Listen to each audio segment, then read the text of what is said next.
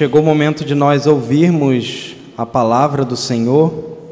Nós daremos continuidade à nossa série de mensagens Caminho, Verdade e Vida. Nós, ao longo de várias semanas, temos aqui é, olhado para histórias nos evangelhos de pessoas que vão até Jesus no caminho, na estrada que ele passava, lugar onde ele estava, e pessoas vão até ele e têm a sua vida transformada. E hoje nós veremos mais uma dessas histórias. E eu te convido a abrir comigo a palavra de Deus no Evangelho de Lucas, capítulo 17 a partir do verso 11. Evangelho de Lucas, capítulo 17, a partir do verso 11.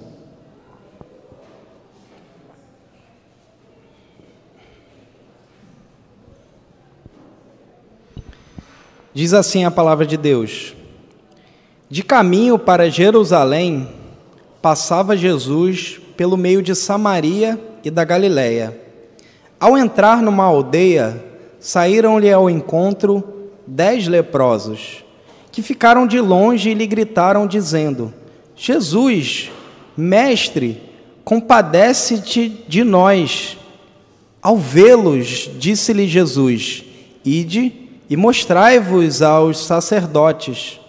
Aconteceu que, indo eles, foram purificados. Um dos dez, vendo que fora curado, voltou dando glória a Deus em alta voz e prostrou-se com o rosto em terra aos pés de Jesus, agradecendo-lhe, e este era samaritano. Então Jesus lhe perguntou: Não eram dez os que foram curados? Onde estão os nove? Não houve porventura quem voltasse para dar glória a Deus, senão este estrangeiro? E disse-lhe: Levanta-te e vai, a tua fé te salvou. Vamos orar mais uma vez? Senhor, nós estamos diante da tua palavra. E diante da tua palavra nós podemos ter a certeza que a tua palavra é viva e eficaz. Que a tua palavra não voltará para o Senhor vazia. Diante da tua palavra, nós reconhecemos quem nós somos mas também enxergamos quem o Senhor é e o que o Senhor fez por nós em Cristo. Que o Senhor assim nos abençoe mais um domingo na exposição da tua palavra. Que a tua palavra seja transformadora para nós hoje, no nome de Jesus. Amém. O que tem Atenas a ver com Jerusalém? Ou o que tem a ver a academia com a igreja. Essa frase foi dita no terceiro século por um teólogo chamado Tertuliano. E veja, quando ele fala o que tem a academia a ver com a igreja, não é essa academia que você está pensando, não. Não é academia de musculação, não, não é de fazer exercício, não. A academia que ele está se referindo aqui é a academia que teve a sua origem com um filósofo chamado Platão. Então ele está falando aqui o que a, essa academia dos filósofos tem a ver com a igreja. O que Atenas, que é naquele período era a capital da filosofia, de todo o berço filosófico, tem a ver com Jerusalém. Essa frase foi dita por esse homem chamado Tertuliano, devido à influência da filosofia pagã do seu tempo no cristianismo. Ou seja, ele está reagindo e combatendo a influência da filosofia pagã no cristianismo na sua época. E ele fala essa frase: o que tem Atenas a ver com Jerusalém e o que tem a ver a academia com a igreja. Inspirado nessa frase de Tertuliano, eu queria propor nessa noite uma frase para vocês pensarem. O que tem a Black Friday a ver com Deus? Ou o que tem a ver o consumismo com a igreja? Eu vou repetir. O que tem a Black Friday a ver com Deus? Ou o que tem o consumismo a ver com a igreja? Pensa um pouco sobre isso. Mas eu não vou te deixar sem ajuda, não. Eu quero trazer algumas informações históricas aqui que vão nos ajudar a pensar sobre essa frase. Quantos aqui já ouviram falar sobre o Dia de Ação de Graças? Já ouviram falar?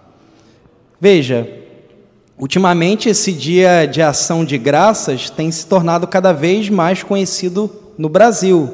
Só que o Dia de Ação de Graças, ele é um feriado celebrado nos Estados Unidos e no Canadá na quinta quarta, na quinta-feira da quarta semana de novembro. Ou seja, normalmente cai na última quinta-feira do mês de novembro. Né?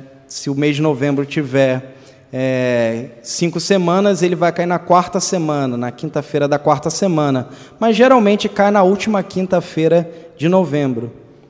Mas o que muita gente não sabe que a história por trás desse feriado, ela tem origem com um povo que nós temos uma ligação direta através da nossa tradição reformada. Eu vou explicar. Os puritanos ingleses, esse povo chamado os puritanos ingleses, que viveram lá no século XVII na Inglaterra, foram eles que, em sua maioria, foram responsáveis por elaborar o sistema, os documentos da Confissão de Fé de Westminster, sistema pela qual a nossa Igreja Presbiteriana do Brasil adota como os símbolos de fé a Confissão de Fé de Westminster, o Breve Catecismo de Westminster e o Catecismo Maior de Westminster. A maioria de pessoas envolvida na elaboração desses documentos eram puritanos ingleses. Havia também puritanos escoceses, puritanos alguns holandeses, mas em sua maioria eram puritanos ingleses. Mas o que isso tem a ver com o Dia de Ação de Graças? Foi porque esse povo, esses puritanos ingleses, eles migraram da Inglaterra para Plymouth, em Massachusetts, em 1620, fundando uma das primeiras colônias do que hoje nós conhecemos como Estados Unidos da América. Naquele período, eles chamaram de a Nova Inglaterra, eles vindo da Inglaterra colonizaram aquele lugar e chamaram da Nova Inglaterra, mas posteriormente o que ficou conhecido são os Estados Unidos da América. Eles chegaram lá em 1620, naquele vilarejo, nesse lugar lá nos Estados Unidos. Só que em 1621, após um ano de mais colheitas e um inverno rigoroso, um inverno daqueles cruel, esses colonos, esses puritanos ingleses, tiveram uma boa colheita.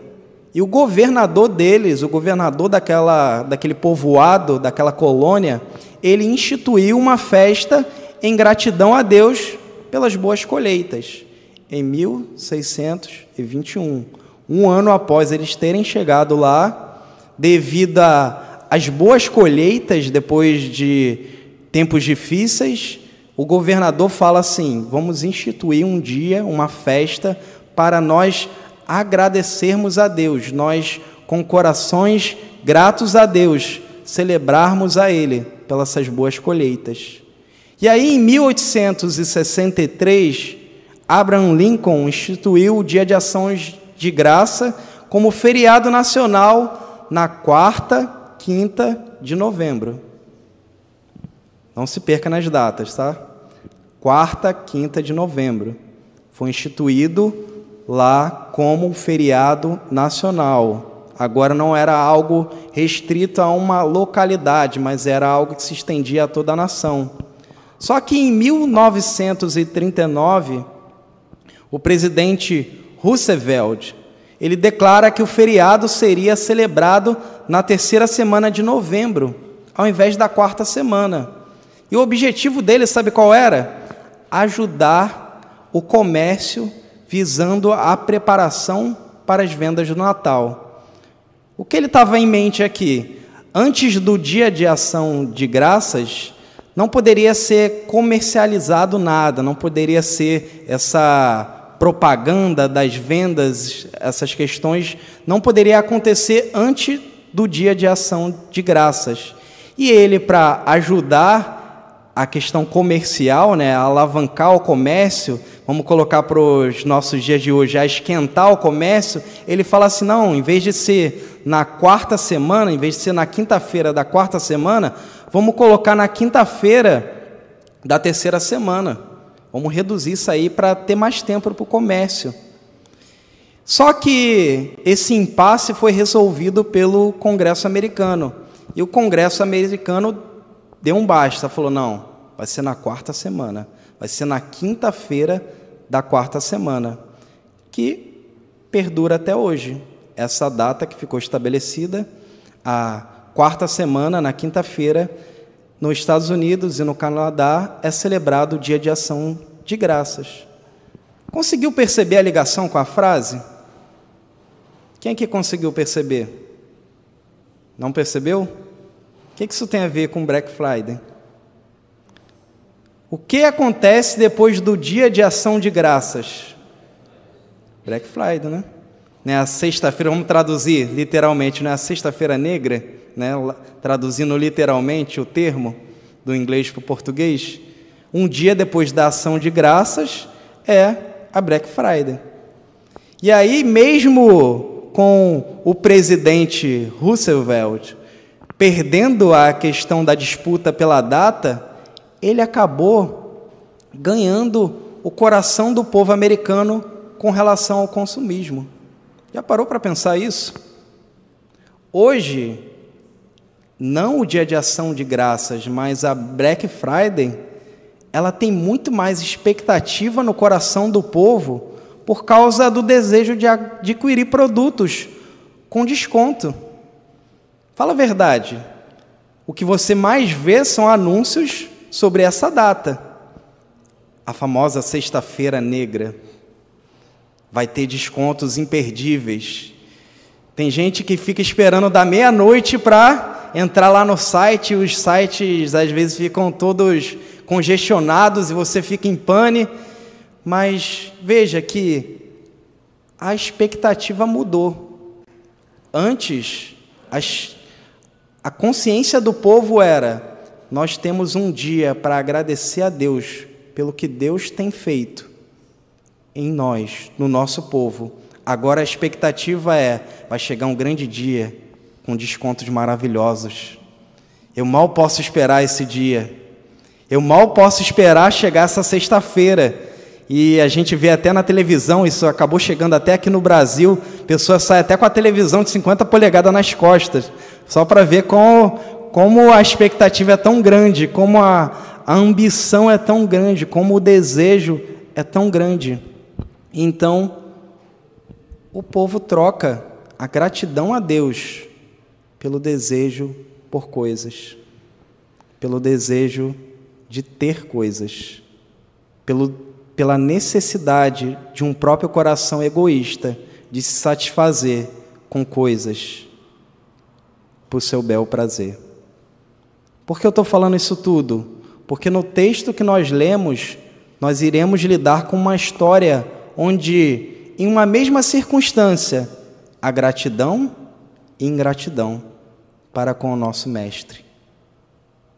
Na história que nós lemos, há, numa mesma circunstância, envolvendo pessoas diferentes, gratidão e ingratidão para com o nosso Senhor Jesus. Hoje nós aprenderemos que a verdadeira fé em Cristo resulta em uma vida de gratidão a Deus pelo amor gracioso que recebemos em Cristo. Vou repetir. Hoje nós aprenderemos que a verdadeira fé em Cristo resulta em uma vida de gratidão a Deus pelo amor gracioso que recebemos em Cristo. Nós vamos ver isso em duas partes. A primeira parte se encontra do verso 11 ao verso 14. E a grande verdade que nós vemos nessa primeira parte é que nós recebemos o amor gracioso de Deus através de Cristo. Olhe para o texto comigo. O texto começa falando que Jesus está de caminho para Jerusalém. Veja, Lucas narra uma trajetória de Jesus que ele começa essa caminhada dele rumo a Jerusalém, onde, quando ele chega lá no capítulo 19, o que vai acontecer com ele? Jesus será crucificado.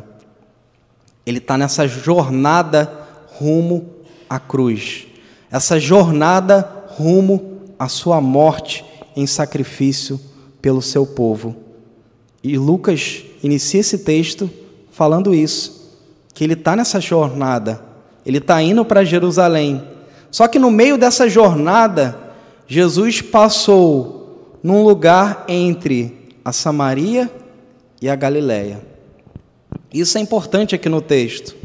Jesus passa entre essas duas regiões, duas regiões que são distintas.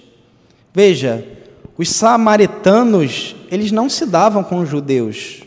Os judeus não consideravam os samaritanos como povo da aliança.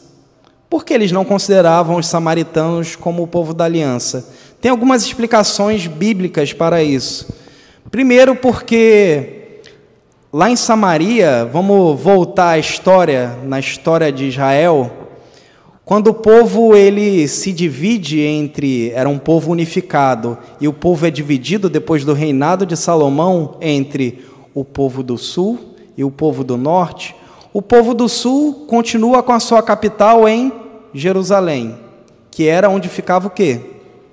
O templo. O templo estava em Jerusalém. E era onde as pessoas deveriam ir para oferecer sacrifícios ao Senhor, para adorar ao Senhor, era no templo em Jerusalém. Só que o povo do norte, que se rebelou, ele meio que fica com inveja e ele decide: não, a gente precisa ter a nossa própria capital. E depois de um lugar ser estabelecido, acaba sendo estabelecida a capital do povo do norte, da Samaria. E o que eles colocam lá em Samaria? Um local de adoração e sacrifício ao Senhor. Olha que coisa. Olha o que a inveja faz. Pô, se eles têm o local deles, se eles têm a capital deles, o local de culto deles, o templo, vamos fazer para gente. E aí o rei Jeroboão, o que, que ele faz? Ele não satisfeito, ele ainda institui sacerdote, segundo o seu bel prazer para sacrificar ao Senhor. Sacerdote que não era nem mesmo da tribo de Levi. E o povo do norte, ele vai, ele toma esse rumo de corrupção e afastamento do Senhor, e ele nunca mais regressa ao Senhor. Leia o livro de 1 Reis e 2 Reis. Enquanto o povo do sul, enquanto Judá haviam reis bons, reis maus, havia vezes que o povo se voltava ao Senhor, o povo do norte, ele nunca se voltou ao Senhor. E aí, essa rebeldia, essa obstinação do coração, o que que acontece? Acontece a destruição do povo. O povo é levado cativo para a Síria. Só que, diferentemente do que acontece depois, posteriormente, com o povo do sul, o povo de Judá, o povo de Judá é levado para a Babilônia, é deportado para a Babilônia, que é chamado cativeiro babilônico. O povo do sul, sabe o que, que o governador da Assíria faz? Ele faz algo muito estranho. Ele leva algumas pessoas para a Síria e ele traz pessoas para Samaria. Sabe qual é o intuito dele? Vamos misturar esse povo. Vamos misturar as linhagens. E aí sabe o que acontece? A linhagem pura do povo de Deus acaba se perdendo, porque ele acaba, eles acabam se casando com estrangeiras, acabam se mesclando e acabou. Acabou a pureza. Por isso, isso é um dos motivos para que os judeus não considerem Samaria, os samaritanos, como parte do povo de Deus, porque eles se afastaram do Senhor, eles criaram um local de culto ao seu bel prazer, de, longe da, do mandato do Senhor, contrário ao mandato do Senhor, e além disso, eles se tornam um povo mesclado. Não é mais judeu puro sangue, como o apóstolo Paulo gosta de falar sobre si mesmo. Eu era judeu puro sangue. Eles não, um povo misturado. Já não pode mais falar assim, nós temos uma única linhagem que remonta a Abraão. Por isso eles são considerados não parte do povo de Deus. Isso é importante aqui no texto. Só que o texto prossegue. E o texto diz que ao entrar numa aldeia, numa aldeia Jesus está passando por esse, entre essas duas regiões e tem uma aldeia, vai ao encontro dele dez leprosos. Lembra que em algumas pregações atrás eu falei sobre o leproso que ia até Jesus? E lembra que eu falei assim que esse cara sabia o que era isolamento social, porque o leproso ele não poderia ter contato com ninguém, ele tinha que ficar isolado, segundo as leis de Levítico, até que se fosse provado que ele estava puro, até que se fosse provado que ele não tinha mais lepra. Os leprosos ficavam totalmente isolados da sociedade, da sua família, de tudo. Eles viviam com outros leprosos. E aqui sai dez leprosos. Diferentemente da outra vez, nós vimos um indo até Jesus, agora são dez. Só que, olha o verso 13, eles fazem algo diferente do que aquele outro leproso fez. Aquele outro leproso, ele vai até Jesus e se encontra diante de Jesus, na frente de Jesus. Esse aqui, esses dez, diz o verso 13 que eles ficam de longe. Sabe por que eles ficam de longe? Porque, como eu falei, Levítico fala que eles tinham que ter uma distância bem considerável das pessoas, por causa da contaminação. Então, eles se sentem tão sujos, tão impuros, tão indignos, que eles veem Jesus passar e eles não se aproximam de Jesus. Nós não queremos contaminar ele. Vamos ficar de longe. Mas mesmo de longe, eles gritam dizendo: Jesus, mestre, compadece-te de nós. Eles não se limitam a ficar somente de longe olhando Jesus passar. Certamente eles sabiam da fama de Jesus, do poder de Jesus. E eles enxergam naquilo uma oportunidade. Nós vamos gritar. Mesmo a gente não pode se aproximar deles. Nós somos impuros, nós somos sujos, nós iremos contaminar o Mestre, mas nós podemos clamar. E foi isso que eles fizeram. E é interessante, eles chamam Jesus de Mestre. Mestre compadece-te de nós. Tenha compaixão de nós. Eu falei aqui uma outra oportunidade que a compaixão de Deus nada mais é que o seu amor demonstrado a pecadores que não merecem. Pecadores que necessitam da graça do Senhor. Então esses homens, eles reconhecem a carência deles. Reconhece que eles são pecadores, reconhece que eles precisam da graça do Senhor. Uma graça que vai além de uma cura física. Uma graça do Senhor Jesus. É Ele que pode conceder essa graça. E Jesus fala assim: ao vê-los, disse-lhes: Ide mostrai-vos aos sacerdotes. É interessante que Jesus fala para eles ir ao sacerdote. Mas só quem vai ao sacerdote é quando acontece o quê? Quando eles estão limpos, né? Eles só podem ir até os sacerdotes quando eles de fato já estão limpos, porque é o sacerdote que vai lá e declara: vocês estão limpos, podem voltar à sociedade, podem voltar à vida normal de vocês, podem voltar a se reunir com o povo de Deus. E Jesus, sem dizer que eles estavam limpos, fala: vai lá o sacerdote. E olha a fé desses homens. Eles creem na palavra de Jesus, eles obedecem Jesus e eles vão. E no caminho acontece o um milagre. Eles ficam purificados. O que nós podemos aprender dessa primeira parte, irmãos, é que nós recebemos o amor gracioso de Deus através de Cristo. Veja, esse amor gracioso que está disponível através de Cristo é para todos.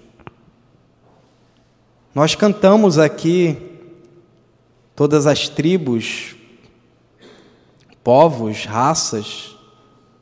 A mensagem do Evangelho é para todos a mensagem de salvação que Deus a concede misericórdia aos homens através de Jesus Cristo, não é somente para os ricos, não é somente para os pobres, não é somente para quem é bonitinho, para quem é feio, quem é para aqueles que reconhecem que são pecadores, aqueles que reconhecem que precisam da graça do Senhor.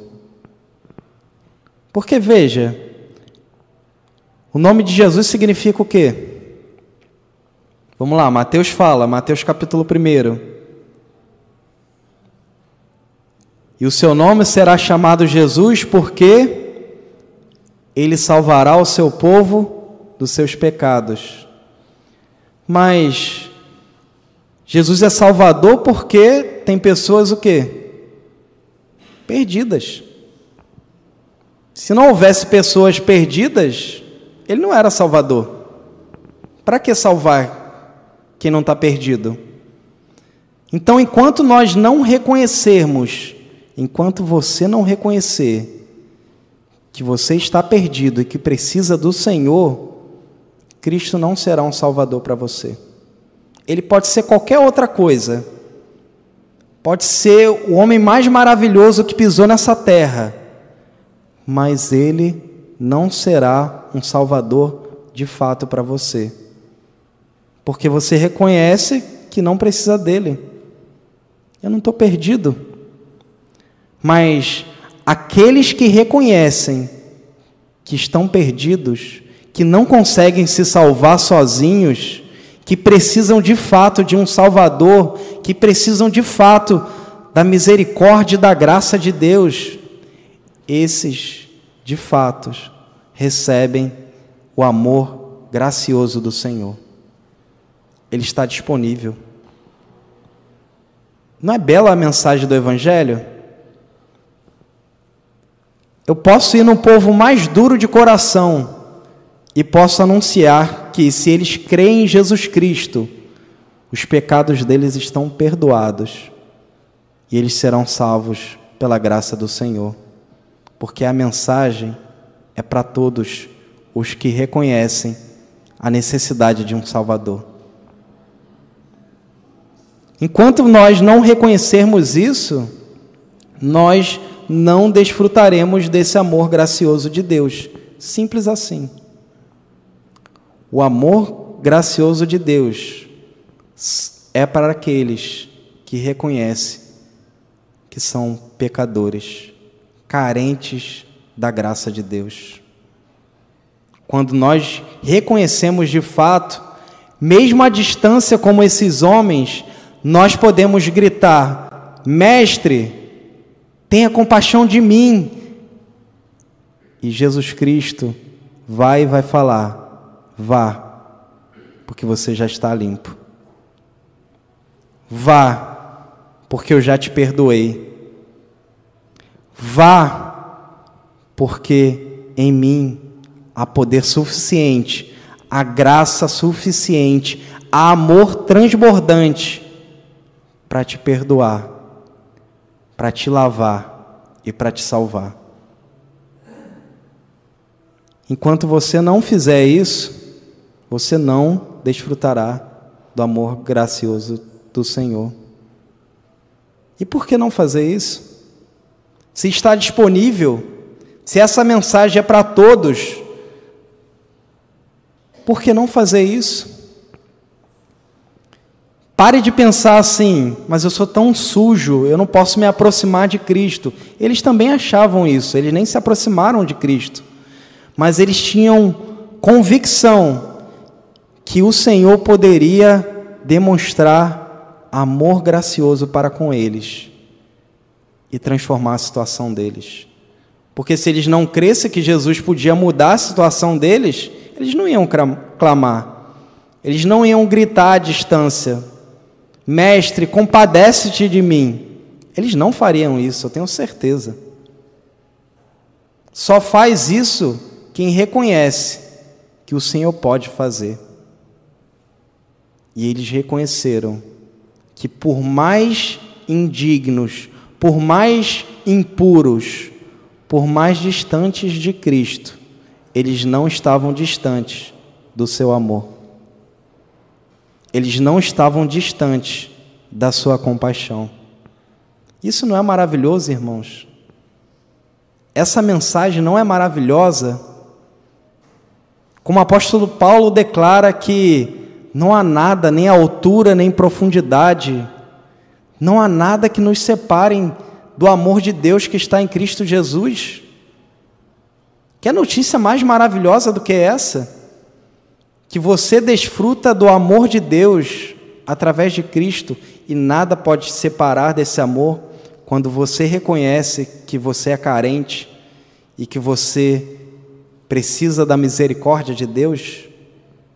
Essa mensagem é linda, essa mensagem é maravilhosa e essa mensagem é poderosa, porque o texto diz que eles de fato foram purificados.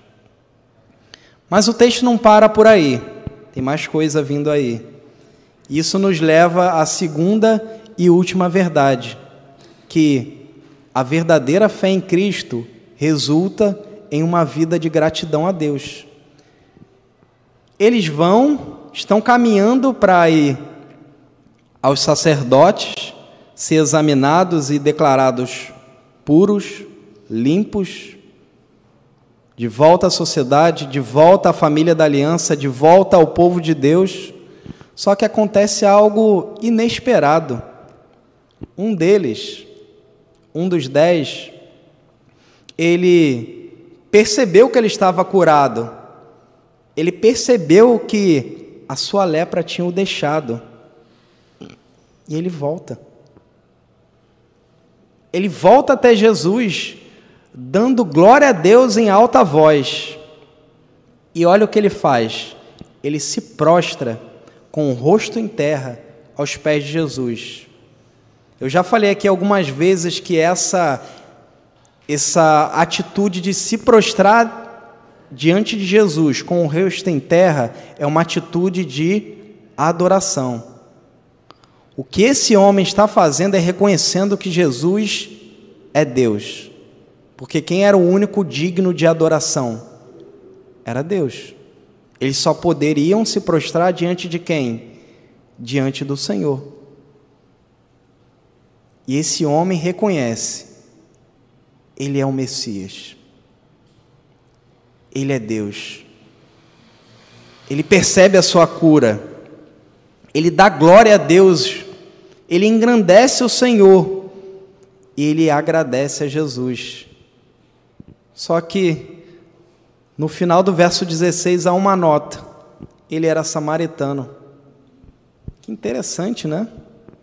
Alguém que era considerado que não era parte do povo de Deus, ele volta e reconhece o que Jesus fez por ele.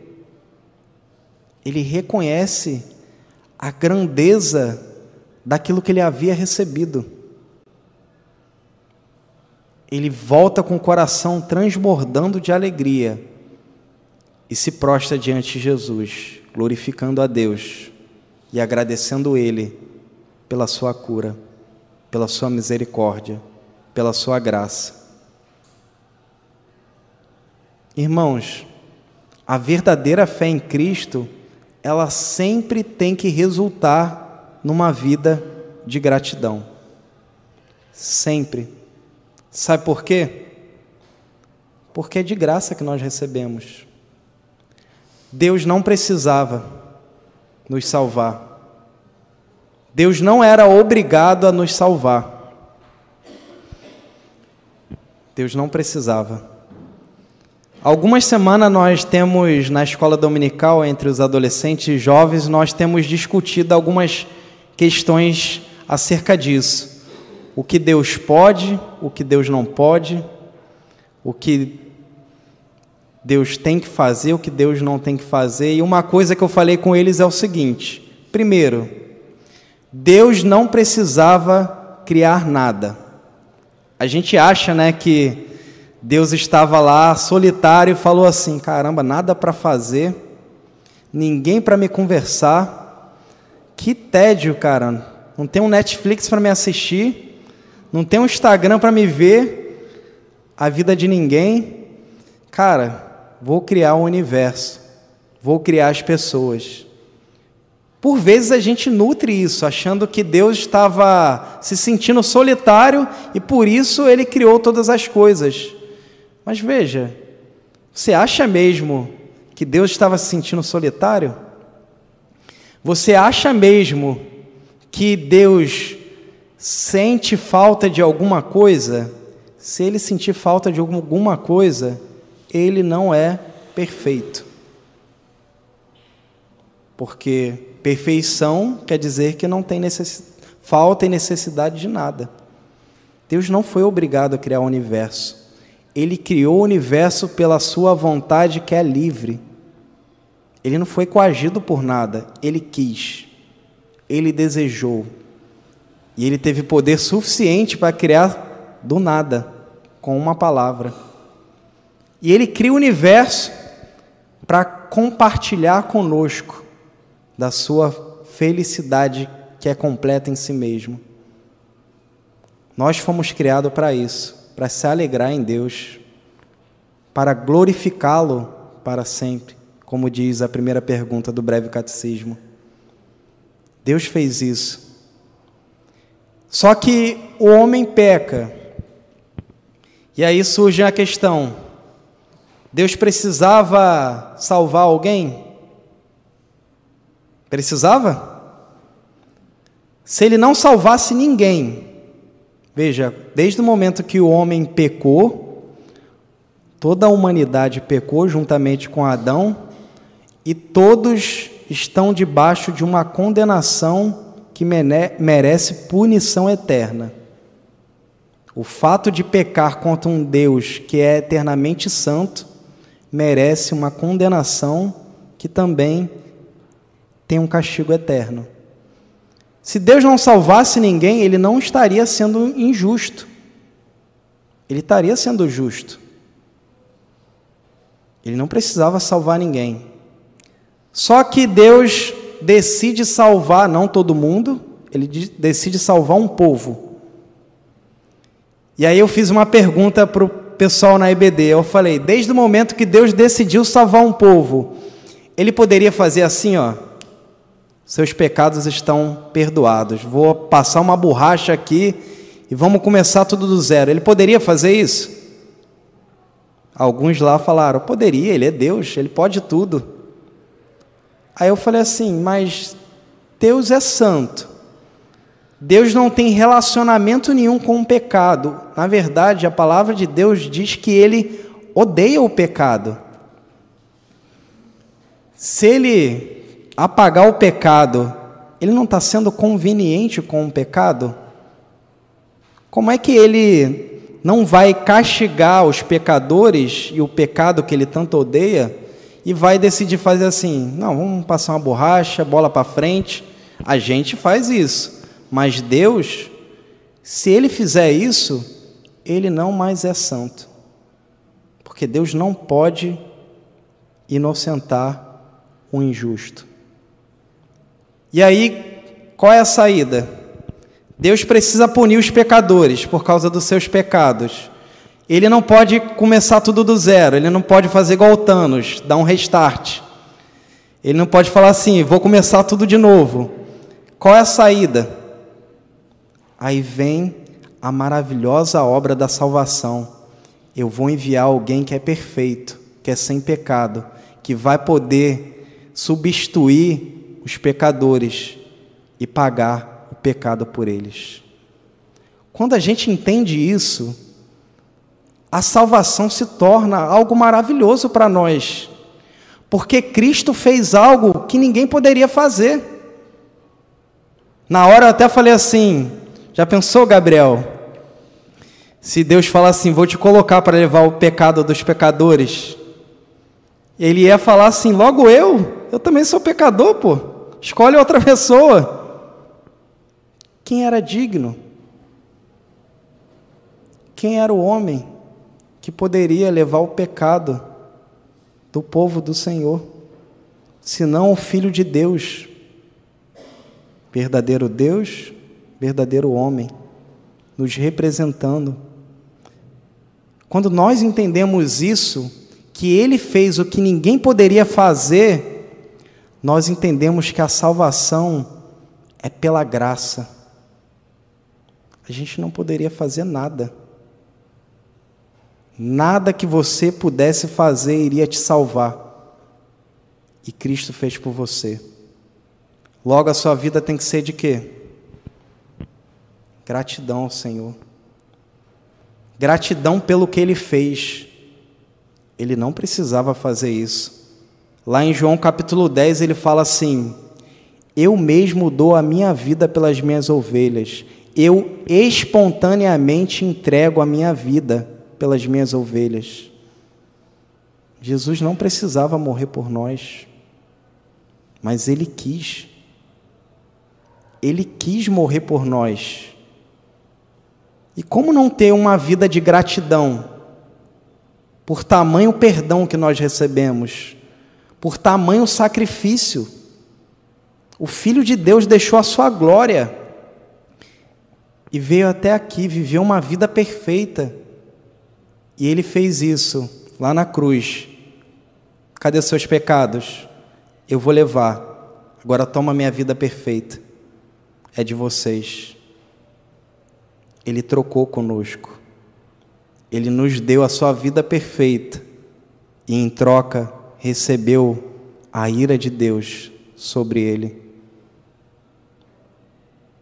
Como não ter uma vida de gratidão pelo que Cristo fez em nós. Esse homem reconheceu o que Cristo tinha feito por ele, mesmo sendo alguém que não era considerado do povo de Deus, um samaritano. E o texto ainda nos dá um contraste, a partir do verso 17 até o verso 19, Jesus indaga: Ué, não eram dez os que foram curados? Ou seja, não foram dez que receberam os benefícios? Ele fala assim: onde estão os nove? Porque só um voltou. Não houve porventura quem voltasse para dar glória a Deus, senão este estrangeiro. Veja, era esperado dos judeus que eles tivessem uma vida de gratidão a Deus. Eles eram povo da aliança. Mas quem volta e tem uma vida de gratidão é esse homem que era considerado estrangeiro, que não fazia parte do povo. E ele volta e tem uma vida de gratidão a Deus. Sabe o que isso nos ensina, irmãos? Que a verdadeira fé sempre tem que resultar numa vida cheia de gratidão sempre. A verdadeira fé em Cristo tem que resultar num coração grato, um coração que reconhece o que Deus faz, reconhece o que Deus fez em Jesus. Esses homens receberam dos benefícios de Jesus. Os nove, que eram parte do povo de Deus, continuaram sua vida Vem Black Friday aí. Vamos aproveitar. Vamos aproveitar. Desconto de montão. Vamos aproveitar a nossa vida. Mas esse samaritano, ele sabia o que ele tinha recebido. Ele tinha um coração grato. Isso nos ensina que estar aqui na igreja não diz muita coisa se você não tiver um coração grato ao que Jesus fez por você. Nós não podemos continuar tendo uma vida voltada para nós mesmos, depois de sabermos que Cristo morreu por nós, entregou sua vida por nós, se sacrificou por nós, deixou a sua glória por você, por mim. E se você não tiver uma vida de gratidão, você terá uma vida de ingratidão. E foi o que esses nove fizeram. Continuaram a sua vida, continuaram vivendo. E sabe o que, que foi pior nisso tudo? Que o texto termina no verso 19, dizendo que somente esse que voltou, somente esse que era grato a Deus, que tinha uma vida de gratidão, somente ele ouviu do Senhor: Levanta-te e vai, a tua fé te salvou. Isso nos ensina que mais do que receber os benefícios do Senhor, nós precisamos desejar o próprio Senhor. A verdadeira fé está naqueles que reconhecem o que Cristo fez, aqueles que agradecem a Ele por tamanha salvação. Enquanto não for isso, você pode até receber os benefícios do Senhor por fazer parte do povo, como esses nove receberam. Mas você não vai ter uma fé verdadeira, a fé que salva. Porque a fé que salva, ela é demonstrada na vida daqueles que têm uma vida de gratidão. Quer ver se alguém é crente de fato? Olha para a vida dessa pessoa e vê se essa pessoa reconhece o que Cristo fez. E você vai estar diante de um verdadeiro servo de Deus ali. Porque ele reconhece o quanto ele era pecador, o quanto ele era impuro e o quanto o Senhor o abençoou. Somente esses é que verdadeiramente creem em Jesus e verdadeiramente são salvos por Ele. E a pergunta que eu te faço é: vai continuar vivendo uma vida de ingratidão? Ou vai reconhecer o que Cristo fez por você e continua fazendo? Está em Suas mãos. Continuar o seu caminho ou volta até o Mestre e se curva diante dele? O verdadeiro evangelho, irmãos, é para aqueles que reconhecem que não vivem mais para si, mas que vivem para o seu Senhor, que vivem para Cristo. É para aqueles que reconhecem que as coisas desse mundo são passageiras, mas o que ele tem em Cristo é eterno. O que ele tem e já recebeu em Cristo é suficiente. Viver para Cristo, uma vida de gratidão. Você tem agradecido a Deus pela sua salvação? Você tem agradecido ao Senhor pelo que Ele tem feito a você? Na semana retrasada, eu fui com a minha esposa fazer um exame de ultrassom para nós vermos o bebê. E aí, quando eu desci, né, eu moro no segundo andar, quando eu desci, eu chego, o pneu do carro vazio no estacionamento, na garagem. Aí eu olhei, eu falei, meu Deus, 11 15 marcado, o exame era 10 horas da manhã. Eu falei, não vai dar tempo. Vai, até eu trocar, vou sujar minha roupa toda, já estava arrumado. Falei, não vai dar tempo. Falei, Jane, vamos de ônibus. Ponto pertinho da nossa casa. Chegamos, fiz sinal para o ônibus, o ônibus parou a quase três metros depois. Aí vai a gente correr atrás do ônibus, para não perder também, para não se atrasar. Entro no ônibus, aquele ônibus lotado, lotado, lotado. Ninguém levantou para dar lugar para Jane. Aí eu falei, meu Deus. Aí, sabe, aquela aquela indignação foi passando. E aí quando a gente estava quase chegando, eu olhando para pessoas dentro do ônibus, aí eu pensei assim: "Cara, mas foi bom a gente vir de ônibus, porque Deus me deu um carro, eu quase não ando de ônibus. Pô, e essas pessoas que pegam ônibus todos os dias? Caramba! Essas pessoas pegam ônibus todos os dias. Eu não sou diferente de ninguém, não. Aí eu falei, foi bom eu ver isso, para eu me lembrar. Aí desci.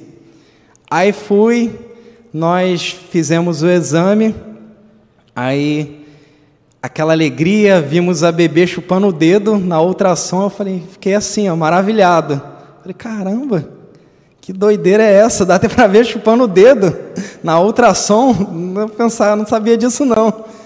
Aí voltei, aí eu vim pelo caminho pensando, e se o pneu furasse no meio da rua? Cara, tava na garagem. Se furasse no meio da rua, eu ia ter que meter a mão na massa, não ia ter jeito. Como estava na garagem, eu tive a opção, vou, vamos de ônibus. E foi tranquilo, graças a Deus, fomos, chegamos a tempo. Veja, das coisas ruins, você, você sempre pode olhar as coisas boas que Deus faz. Não foi assim que José fez?